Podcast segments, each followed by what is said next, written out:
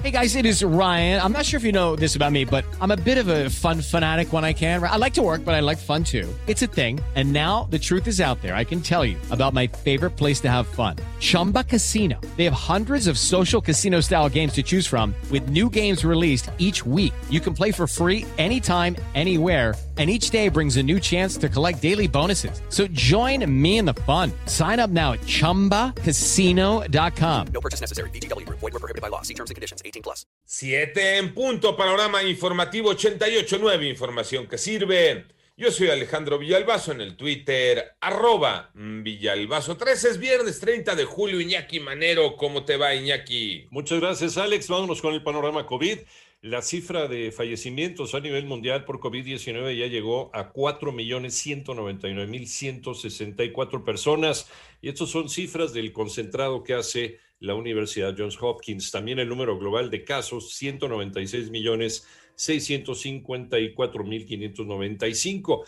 El número de muertes por COVID-19 aumentó en 21% en la última semana, un incremento considerable al reportar cerca de 70.000 fallecimientos según el último informe epidemiológico de la Organización Mundial de la Salud. Y con todo esto hay países que no dan la información completa o que no dan información.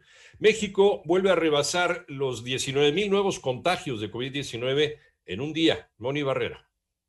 En las últimas 24 horas, México registró 19.223 casos nuevos para un total de 2.810.097 casos de COVID en el país y 381 muertes más en un día. Así se registran 239.997 decesos. La Secretaría de Salud informó que la curva epidémica aumentó 21% con 124.688 casos activos, de los cuales la mayoría se concentran en la Ciudad de México, que al momento acumula 34.875 nuevos contagios. A través del comunicado técnico, la Secretaría de Salud reiteró que la vacunación contra coronavirus ya abarcó al 50% de la población adulta del país con 44.188.943 personas vacunadas. En 889 Noticias, Mónica Barrera.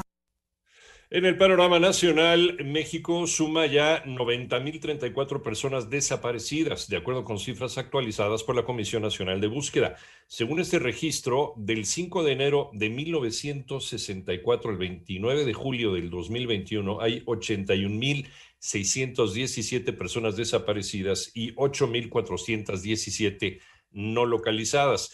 En tanto, la Fiscalía General de Michoacán informó que investiga la ejecución de ocho presuntos sicarios en un campamento clandestino del municipio de Cotija. Los cuerpos fueron encontrados en un predio ubicado en Cerro Verde, las inmediaciones del camino a la localidad de Los Gallineros. Y la Comisión Reguladora de Energía volvió al esquema de precios máximos para la comercialización de gas licuado del petróleo, el gas LP, al aprobar la publicación del acuerdo por el cual divide al país en 145 regiones donde cada 15 días se determinará el precio tope. Los legisladores aprobaron un periodo extraordinario de sesiones, aunque dejaron fuera los posibles desafueros. Ivonne Menchaca.